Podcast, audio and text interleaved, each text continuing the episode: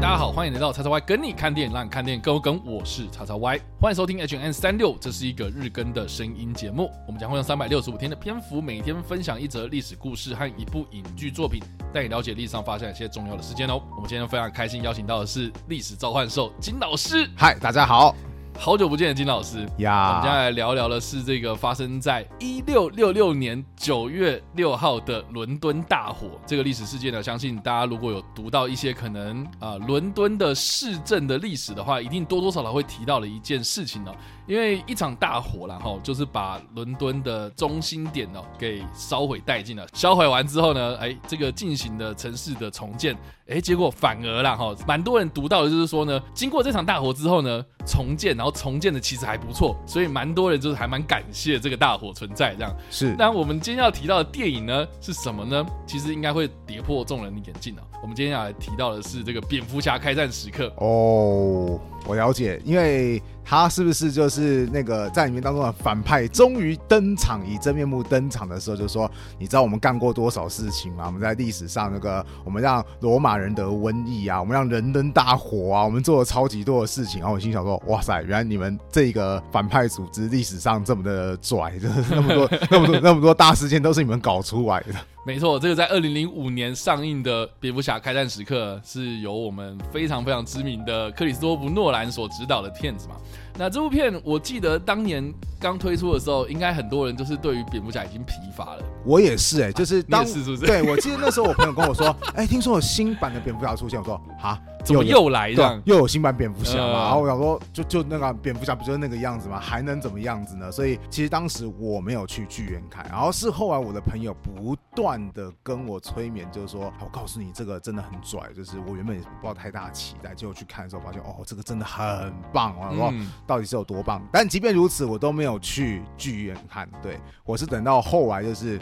那个有机会，就是直接看到这部片之后，发现哇！这跟我以前想象蝙蝠侠完全不一样哎，就是因为你知道我之前上一部蝙蝠侠还停留在蝙蝠侠三啊、蝙蝠侠四啊那种，就是 非常非常的打击动人之类，对对对对，非常的夸张啊，非常的欢乐啊，什么啊要用卫星来冰冻整个地球或者高谈式啊，都超超扯。结果没想到哦，原来蝙蝠侠可以被拍的这么的真实，这么的哇，就是。就是觉得说，那是完全打中心里面，所以后来第二集就是黑暗骑士的时候，就立刻杀去剧院里面看了。没错没错，我相信很多人应该也是这样子的哦，甚至是有些人可能会觉得说，哎，好像黑暗骑士三部曲只有两部这样子啊，没有第一部嘛？对，有些人可能是看完第三集之后才发现说，哦，原来还有开战时刻这部片。对，然后那个发现说，嘿，这个人怎么他突然出现了？他他是他是为什么会出现？哦，原来有第一集呀！没错，回到前面去。所以我们必须讲啦，就是说我们今天要介绍的这个诺兰所拍摄的《黑暗骑士三部曲》的第一部《蝙蝠侠：开战时刻》呢，它其实当中有提到有关于伦敦大火的，就是刚刚金老师所提到的啊，这个里面的这个忍者大师，嗯，他揭露他的真实身份的时候呢，在一个火车上嘛，我记得在那个火车上，然后那个火车上呢，他就是讲说什么我们之前做过哪些哪些事情，然后这个就是在漫画里面他的一个呃设定，就是这个影武者联盟啊，哦，就是他呃，就是所谓的在。暗中主导这个世界的秩序，这样。然后他当中呢，这一个演员呐，我们不爆雷嘛，哈，就是这个演员他就讲说，我们之前做过了很多事情，其中一件事情呢，就是我们。曾经放了一把火，把这个伦敦烧掉了，就是伦敦大火这件事情，也是我们今天所提到的这个历史事件。所以，按照我们刚刚前面一开始说，因为就是比较多的历史学家的评价，就是哦，因为这个场大火反而让老旧的伦敦市重建，而且规划蛮不错。哇，影武者联盟如果真的存在的话，哇，真的是做了一件好事，也就是这个市政府太烂了，然后砰，然后之后在废墟上重建，哇。没错，有典故，有典故，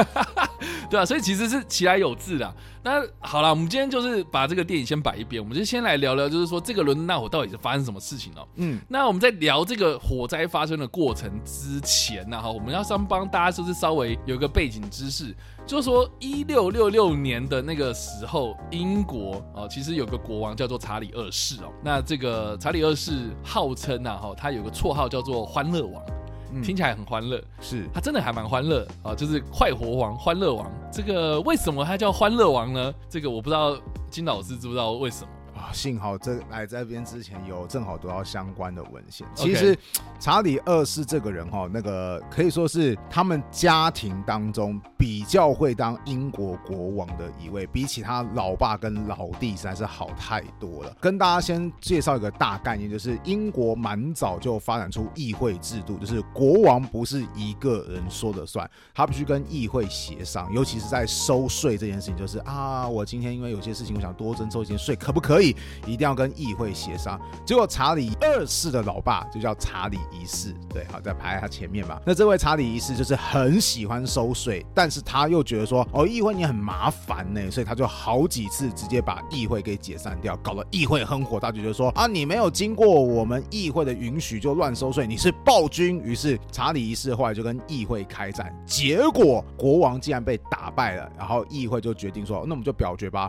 赞成他死掉举手，唰，超多人举手，于是查理一世就被公开处决，成为英国历史上唯一一位，至今为止唯一一位被人民处决的国王。那查理一世死掉的时候，当时英国人非常非常讨厌国王，就觉得说都是国王在乱搞东西，所以当时英国陷入到有一段时间没有国王的状态，而查理一世的家人就赶快逃出英国，这其中就包含我们刚刚要讲到的主角查理二世。后来查理二世历经几十年的颠沛流离之后，好不容易当时的英国人就觉得说。其实我们也是蛮怀念英国国王的日子，为什么呢？因为那个查理是搞出来这个历史事件，就是跟议会开战，在历史课本当中叫做清教徒革命，就是他当时惹火了人当中主要是清教徒。那这些清教徒掌权之后，就下定说，那我们英国要过生活最美好的生活，就是要过得跟我们清教徒一模一样。比方说啊，那个到了晚上啊，你们就直接睡觉，然后那个不可以有歌舞，然后到晚上也不可以用火来。煮东西，为什么？因为你要好好保存体力，干嘛？第二天你要好好工作，你也就是要借由劳动、勤劳来努力的荣耀上帝。所以那段时间，英国除了禁止歌舞、禁止戏剧、禁止玩乐，你连晚上点火都会被处罚。对，哎，这个其实也可以额外说一件事情，就是说大家知道说那个踢踏舞啊。嗯，不，爱尔兰踢踏舞很对对对对对很盛行吗？对啊，什么大河之舞啊？对对对，那大家应该不知道，就是说为什么这个踢踏舞上半身都不动，下半身在动？这大家知道这个原因吗？就是因为呢，当时这个清教徒哦，就是他规定大家晚上不能歌舞嘛。对，所以呢，这些人就是只能下半身动，就是在桌子底下，对啊，就是跳这些舞，然后才演变成现在的踢踏舞这样。对对对对对，这是爱尔兰踢踏舞的特色，就是没错，就是我没有跳舞啊，我没有跳舞，可是下半身在跳，就是因为那些清教徒实在太机车了，就因为这么机车，所以当时英国人民在过了算是几十年之后，就觉得说我其实真的。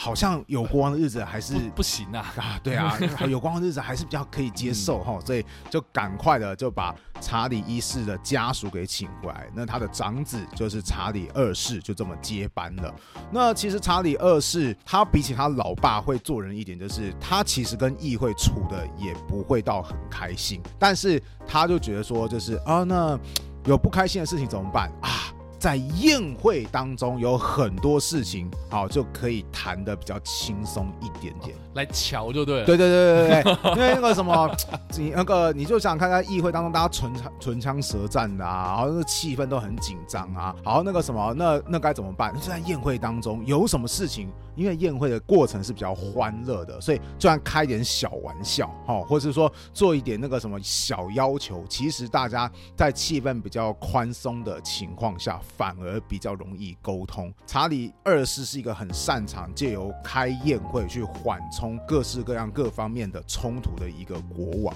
所以当时人才会叫他欢乐王。一大部分原因就是因为他真的就是感觉起来日子过很爽，就是一天到晚都在举办宴会，然后当然。这个查理二世，他其实除了自己可能很喜欢拍趴之外，还有一部分原因就是要处理政治方面的问题，所以英国人民才会俗称他叫做“欢乐王”“快活王”这个样子。其实蛮有趣的啊，就是说除了他爱开趴，然后喜欢在这个 party 上面，然后瞧一些政治的事情之外，嗯，就是也有人就是会讲说他的私生活很淫乱啊。这是英国国，这是英国国王的惯例啊！你怎么可以说他淫乱呢？他只是仿效。诸多先贤先烈而已啊。对，就是有很多的外遇或者情妇等等的。那当然这个就是呃额外的话题这样子。嗯，那我们今天所提到的这个查理二世，他是在一六五零年代左右，就是重返英国，就是英国历史上一个非常著名的所谓的斯图亚特王朝复辟这样子。那他上位之后，就像刚刚金老师所提到，就是说在一六六零年代的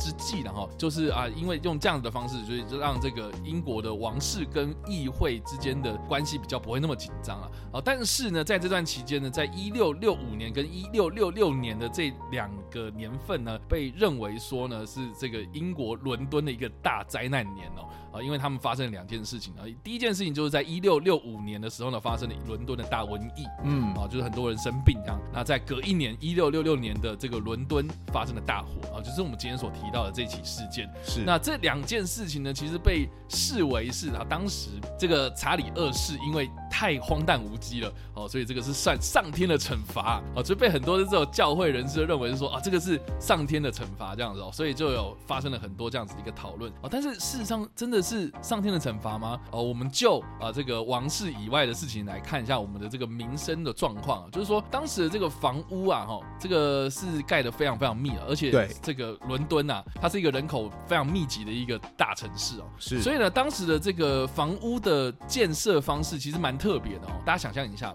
就说你屋子啊，就是靠着这个街道旁边盖，然后就盖了一楼，你可能就是店面啊，这个面包店啊，什么什么店啊这样子哈，然后结果二楼呢啊，那就有很多操作空间啦，哦，所以呢，当时就是为了要塞满这些人口密集的这个人口哈，所以呢，他们在二楼就会故意的比这个一楼还要再更外推一点，就有点像是台湾的骑楼的感觉，是。哦，所以呢，你三楼呢又可以比。二楼更外推，所以就是这样子的一个反梯形状态的这样子的一个结构啊，非常常见于这个伦敦的街头。有一个蛮有趣的一个说法了哈，就是说越盖越高嘛，所以就越盖越推出来啊。啊，所以呢，有些个高楼层的这些居民啊，甚至是会跟对接的这个高楼层的居民直接开窗户然后握手，这样就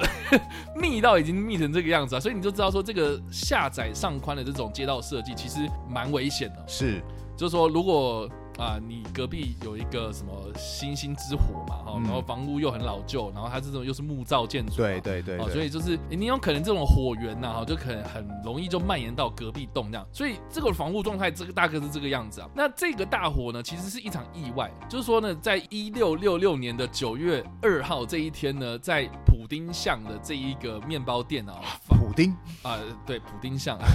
这个翻译名称，翻译名称，就是这个小巷子了哈。就是说，他们这个面包店呢，因为这个面包店的这个店主嘛哈，这个下班的时候了忘记关火了样，嗯，所以就发生了火灾这样子。那其实呢哈，这个又要牵扯到就是说，伦敦当时这个城市的基础建设啊，就是说。他们有警政系统，但是没有所谓的像现在的消防队，就是说当地的居民他们就是有守望相助的这样子一个组织，所以发生火灾的话，通常都是会组织当地的这个所谓的义消这样，那不算是什么很。严密的组织啊，就是民众啊，他们就要自动自发的出来，就是排排队，这个接水桶啊，就这样开始扑灭这样子一个火源，这样。啊当时的这个一开始的这个火灾然后现场居民目击者他们认为说啊，这个火势没有那么严重啊，就是一个小店家嘛，啊，大家都是在深夜的时候，哎，都看到啊那边有火灾发生了，在凌晨三点钟左右的时候呢，发现说啊那边有火灾发生，然后这个火灾呢，据说随随便便一个人走过去，然后尿一泡尿，其实基本上就可以熄灭了，这样。有这么夸张？就是有一个说。法是这个样子啊，可是可是为